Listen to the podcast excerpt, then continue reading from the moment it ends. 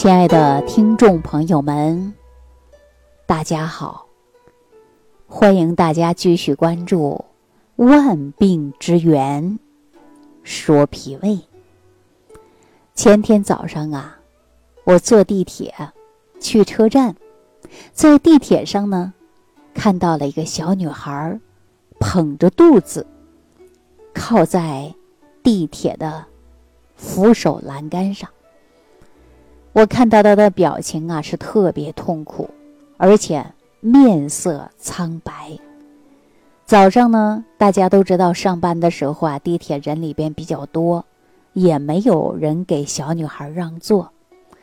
我看到她痛苦的表情啊，我就问她：“我说你哪里不舒服？胃疼吗？”她说是胃里边特别痛。然后我就问她吃早餐了没有？她说没有。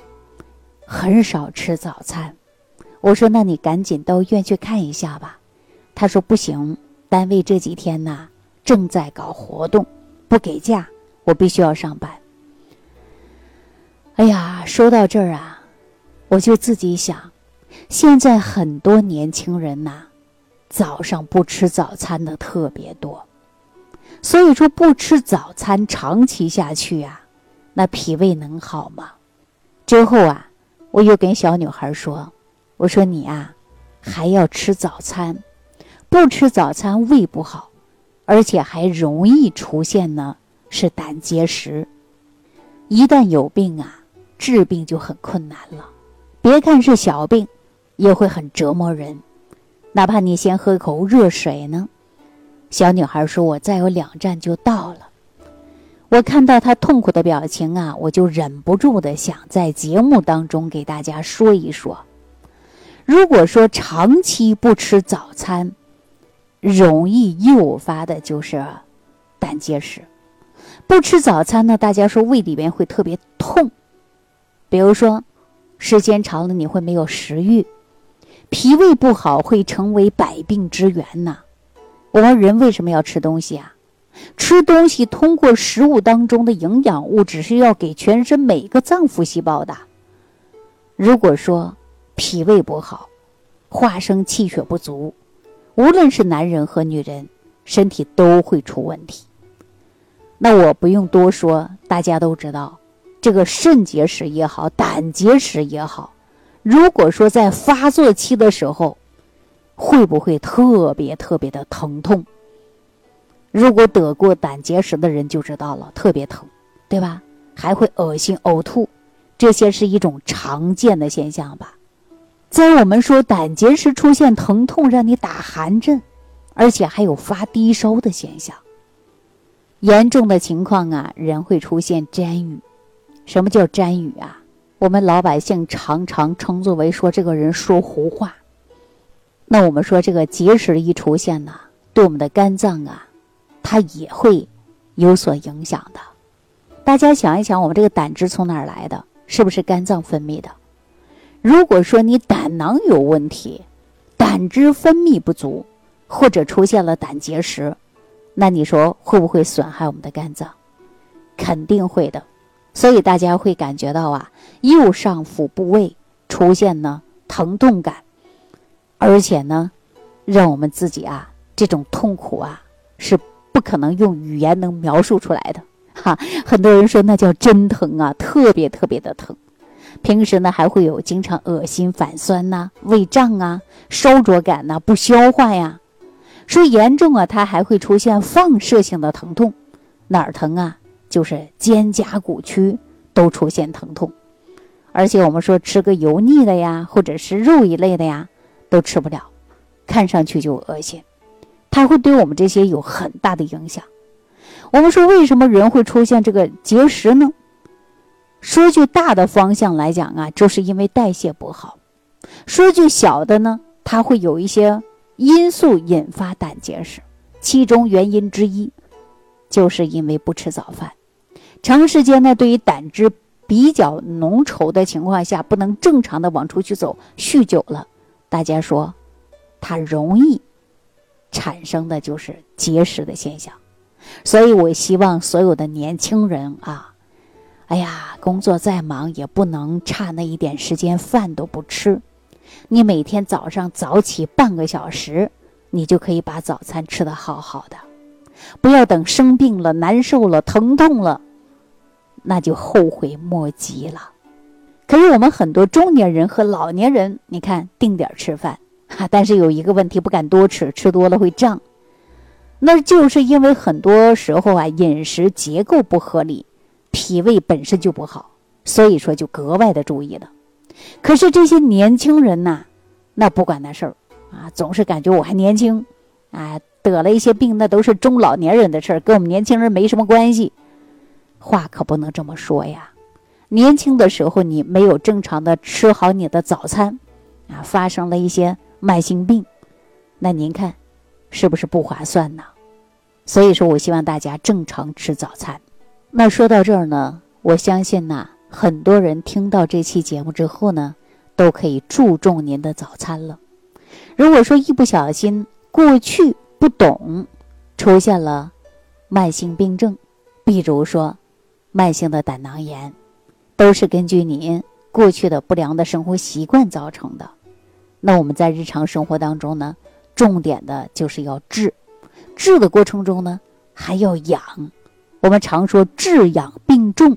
治养结合呀，什么叫治养并重啊？就是治病跟养病同样重要的。你看我们现在很多人呐，有病了，第一反应赶紧治，赶紧跑医院，对不对呀？对，非常对。可是现在很多人呢，从医院医生给治好了，他就忽略了一点，忘了养。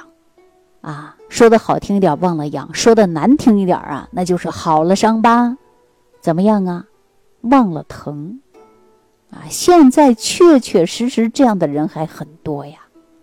所以说，我们治病跟养病同样重要的。养是怎么养呢？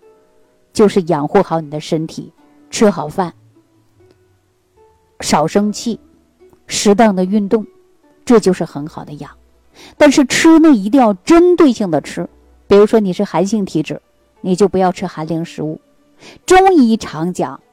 寒者热之，热者寒之，也就是说，你本身就是寒的，你就应该吃温的，或者是相对来说比较热的食物。如果你是热的，你就可以吃温的，或者是偏凉的食物来改变你的体质。那如果说自己不小心，确确实实目前就有慢性的胆囊炎，我给大家推荐一个食疗方，啊，大家呢可以来。用一用，记住这个食疗方法呀，很简单，专门针对的就是慢性的胆囊炎啊，或者是胆结石啊。首先，大家可以选择鲜的金钱草，金钱草很多人家里都养着啊，当花儿来欣赏。